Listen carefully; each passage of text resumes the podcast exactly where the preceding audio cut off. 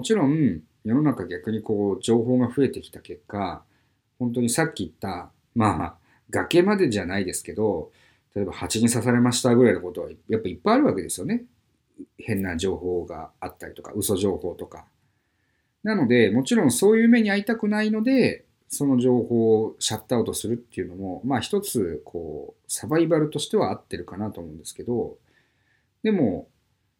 蜂に刺されてもその先に美味しいバナナがあるんだったら、それはそれでいいじゃないですかっていう感じはするんですよ。うん。だそういう意味では、その、冒頭言った話で言うと、やっぱり自分の人生の、こう、なんか恩恵を増やすためには、いろんな情報に対してフラットに聞いた方が、僕はメリットがあると思うんですよね。なので、なんか自分の知らないことに対して、それってどうなの？みたいな入り口ってすごく損すると僕は思ってます。ただ、やっぱり仕方ないのかなと思うんですけど、世の中ものすごい情報量なわけじゃないですか。今。なんかこうね、スマホが普及して、ちっちゃい画面からいろんな情報がバーッと出てきて、で、街歩いてればいろんな広告とかいろんなお店があったりとかしてとか、いろんな情報がこうバーッと流れてくるんで、なんかどっかで読んだ記事ですけど、今の人間ってその、一昔前に比べたら本当に何十倍もの量の情報を処理してるっていう、そういうなんか結果を見たことがありますけど、まあ確かにそれはそうだよなと思うんですよ。だからそんな環境にさらされてると、やっぱり情報って処理するのって人間、ね、頭を使うので疲れるじゃないですか。だからこう、疲れ、疲れてる時って、もう余計なこと考えたくないっていう風になりがちなので、多分、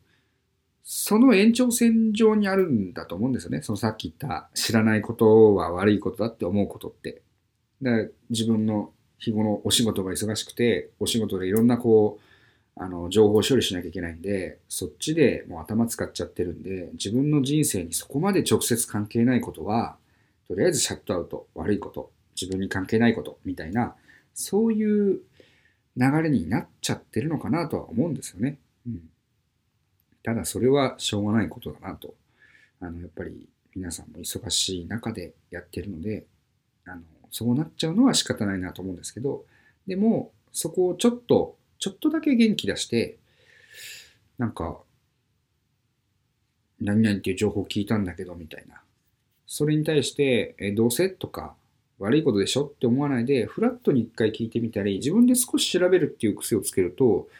なんかこう、人生でこうメリットがあることがぴょんぴょんとこう入ってくるような気がするんですよね。うん。なので、えっと、まあ、冒頭申し上げた、その、えー、話は偏見なく聞こうっていうところに、えー、戻ってくると、まあ今言ったいろんな情報が今世の中あると思うんですけど、自分の知らないことに対して偏見を持ってても損しちゃうよねっていう。なので、いろんな情報が来ても、あの、